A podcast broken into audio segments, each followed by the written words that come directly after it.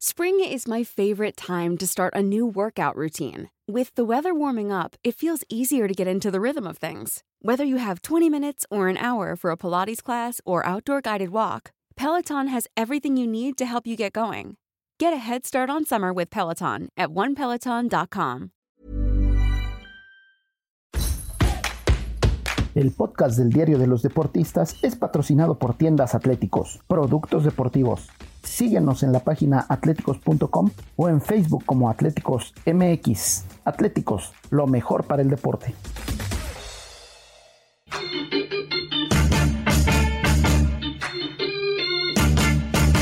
Esto, el diario de los deportistas.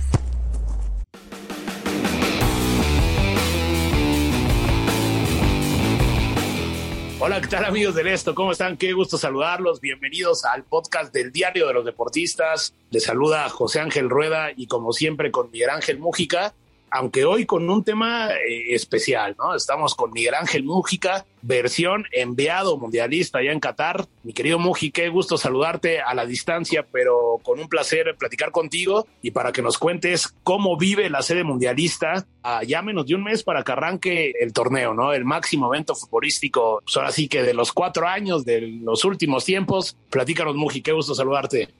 ¿Qué tal, mi querido Ángel? Eh, pues la verdad es que muy bien, este Qatar está poco a poco sintiendo la fiesta cada vez más cerca, ¿no? Quedan ya menos de cuatro semanas para que comience todo y los estadios están listos. Tal vez la infraestructura todavía no al 100%, pero un 90 sí ya está lista y al final de cuentas lo único que falta son los aficionados, mi querido Ángel. Y habrá que ver cómo, cómo es que llegan a este momento que todos esperamos porque pues prácticamente le vas a inyectar la mitad de la gente que normalmente vive aquí, entonces va a estar muy bueno, ¿eh? la verdad que sí.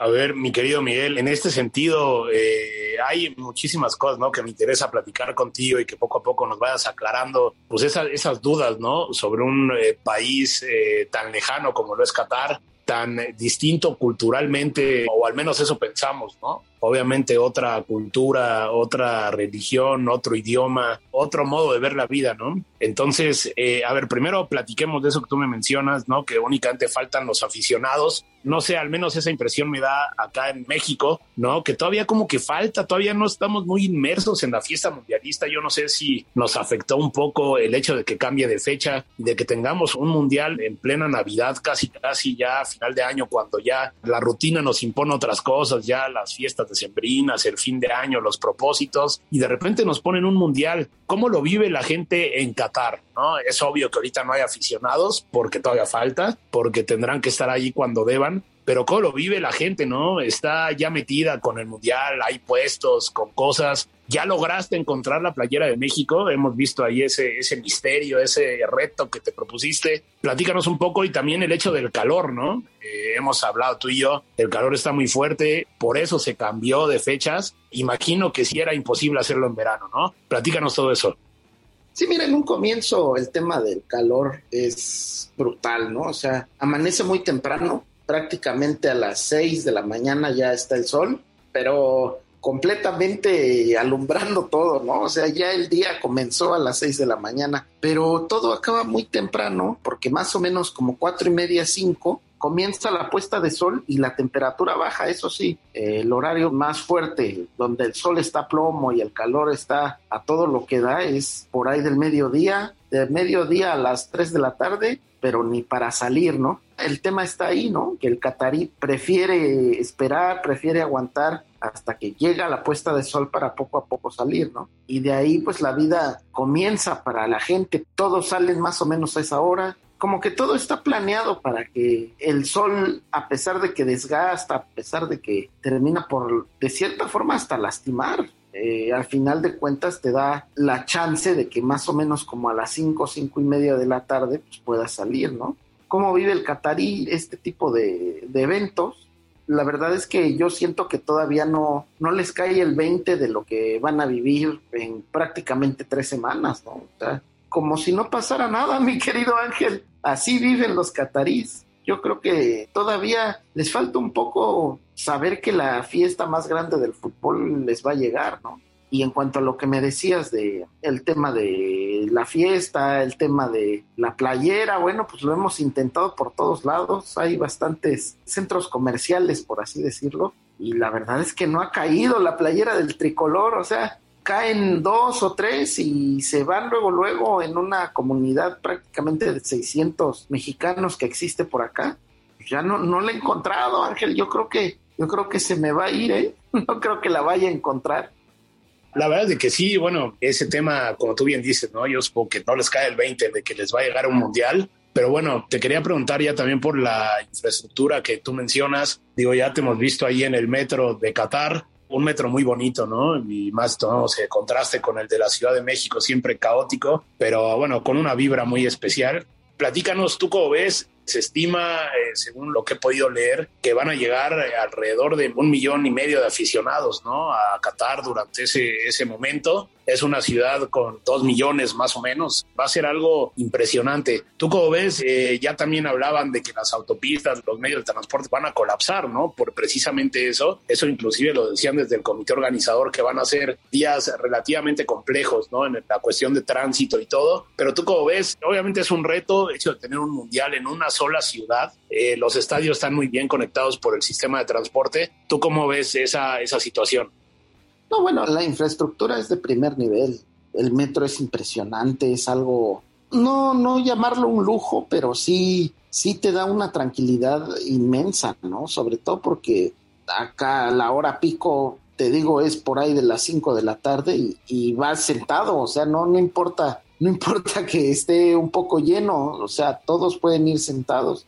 Va a colapsar el metro, va a colapsar los camiones que están poco a poco llevando una cierta ruta diferente a la que normalmente lleva. Pues sí puede ser que sí, Ángel, porque prácticamente la capacidad de la ciudad de Doha va a incrementar prácticamente al triple, ¿no?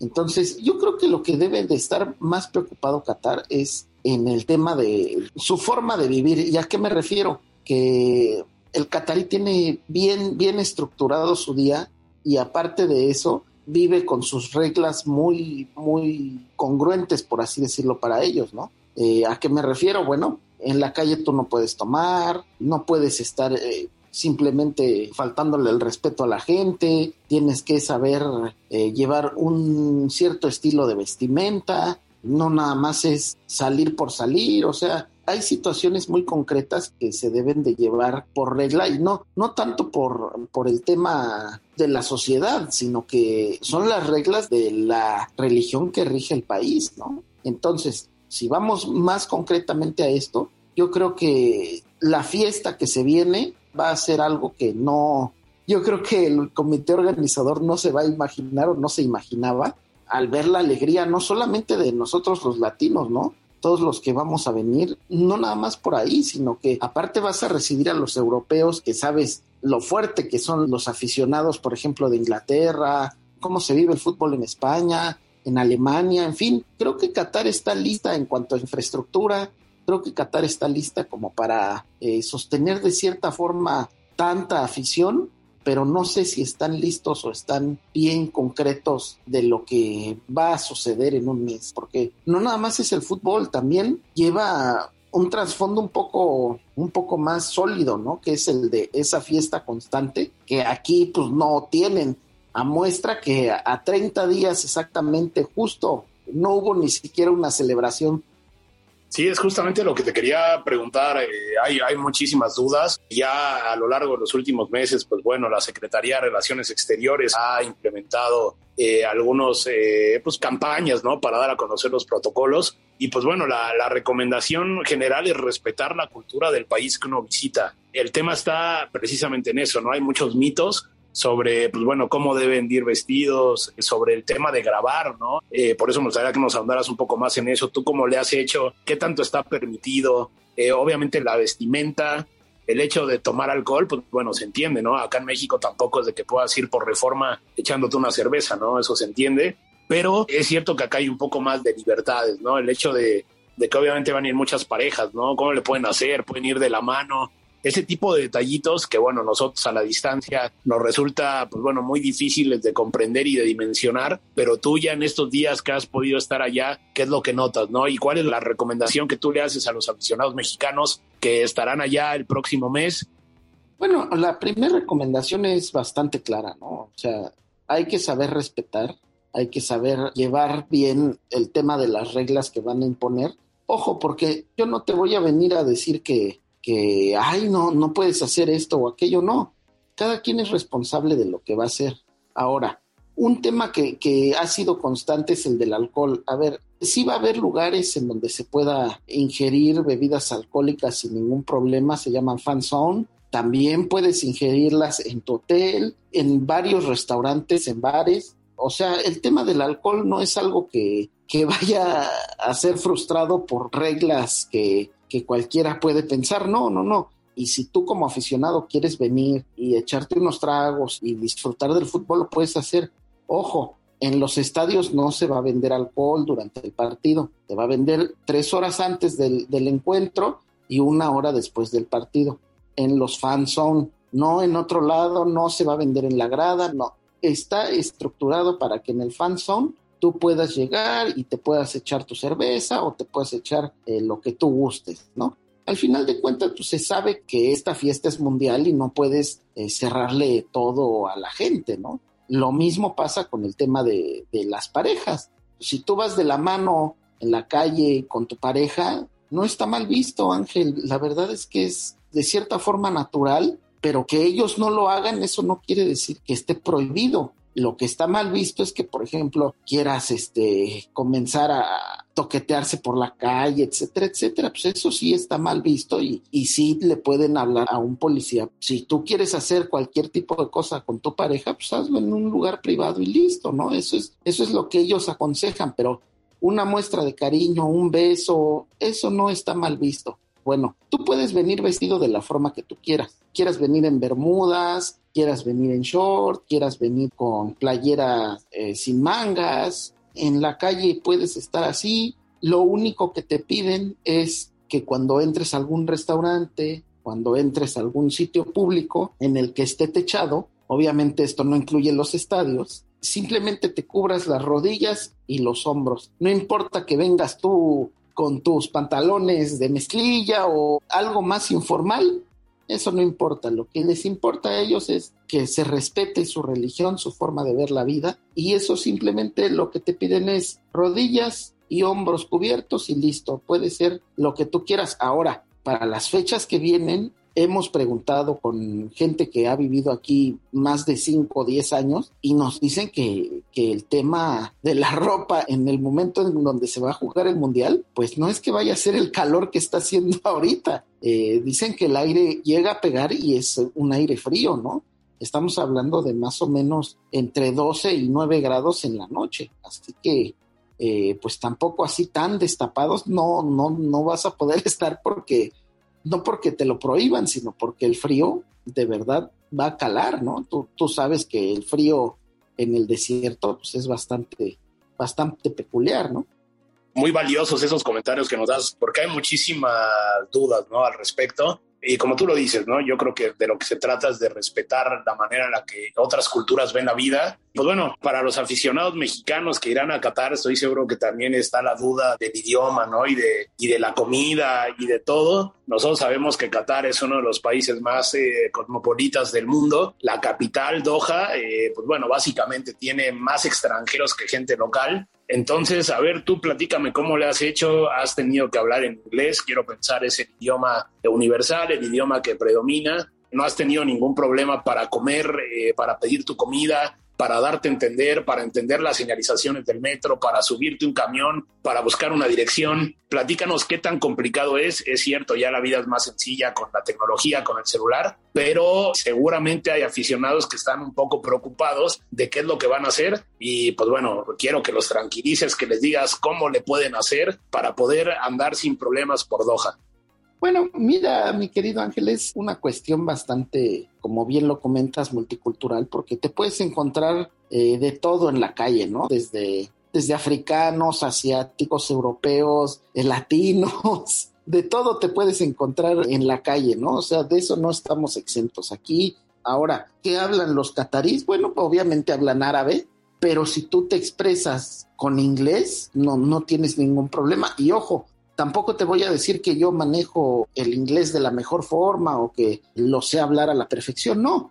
Pero a diferencia de, por ejemplo, eh, la gente en Europa o en Estados Unidos, el árabe local es bastante como nosotros. ¿Y a qué me refiero? Que si tú le pides ayuda, si tú le intentas explicar las cosas, él te intenta entender de la mejor forma. Él intenta ayudarte y no es este simplemente por el hecho de que sea amable, sino porque dentro de su religión, bueno, a pesar de que los árabes tienen ese estigma de que son muy serios, acá si tú pides ayuda, te expresas pues de una forma básica, el árabe te va a intentar ayudar. Creo que en ese sentido la gente puede estar tranquila porque las indicaciones en la calle, bueno, tienen obviamente, están en árabe. La tranquilidad debe de estar para los aficionados porque el árabe los va a tratar bien. Ojo, una cosa es eso y otra es que yo siento que todavía no les cae ese 20 de, de lo que se les viene en poco más de tres semanas, ¿no? Bueno, pues habrá que ir aprendiendo, ¿no? Pues ahora sí que al calor de la, de la afición, eh, obviamente es una fiesta mundialista, sabemos cómo son estos eventos y pues bueno, lo importante es de que sea una fiesta, mi querido Muji, como siempre, pues bueno, muchísimas gracias por este testimonio que nos das, por esta radiografía de un país como lo es Qatar, no me queda más que decirte que encuentres la playera de México. Esperemos que la puedas encontrar. Claro que sí, mi querido Ángel. Bueno, pues lo vamos a intentar con todo el ahínco que se pueda, ¿no? Ya encontramos la chamarra, a lo mejor la playera de portero estilo Jorge Campos, pero nos falta esa tricolor que todos amamos, ¿no? Que nadie se quiere quedar sin ella. Pues mi querido Ángel, también aprovecho para invitar a todos los, los que nos escuchan, pues a que nos sigan, ¿no? También en las diversas plataformas como Spotify, como Deezer, como Google Podcast, como Apple Podcast, Acas o Amazon Music. Eh, que nos escriban en podcast.com.mx. Mi querido Ángel, a la distancia, te mando un abrazo. Querido Moji, muchísimas gracias. Ya también en cuanto regreses, pues bueno, yo creo que unos taquitos, ¿no? Ya es de extrañar, pero en cuanto regreses ya nos echamos unos taquitos y un gusto platicar contigo, mi querido Moji. Le agradecemos también a Natalia Castañeda y a Janene Araujo en la producción. Y nos escuchamos la próxima. No se pierdan todas las producciones de la OEM y que estén muy bien. Nos escuchamos la próxima.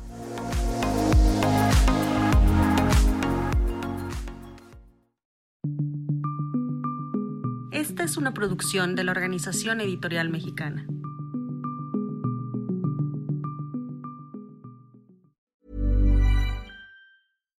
If you're looking for plump lips that last, you need to know about Juvederm lip fillers. With Juvederm Volbella XC and Juvederm Ultra XC, your lip look, whether it's subtle or bold, can last up to one full year with optimal treatment and no additional maintenance. Find a licensed specialist and see if it's right for you at juvederm.com today. That's J U V E D E R M.com. Add fullness to lips in adults over 21 with Juvederm Volbella XC or Juvederm Ultra XC. Do not use if you have severe allergies or a history of severe allergic reactions, or if you're allergic to lidocaine or the proteins used in Juvederm. Tell your doctor if you have a history of scarring or taking medicines that decrease the body's immune response or that can prolong bleeding. Common side effects include injection site redness, swelling, pain, tenderness, firmness, lumps, bumps, bruising, discoloration, or itching. As with all fillers, there's a rare risk of unintentional injection into a blood vessel, which can cause vision abnormalities, blindness, stroke, temporary scabs, or scarring. For full important safety information, visit juvederm.com.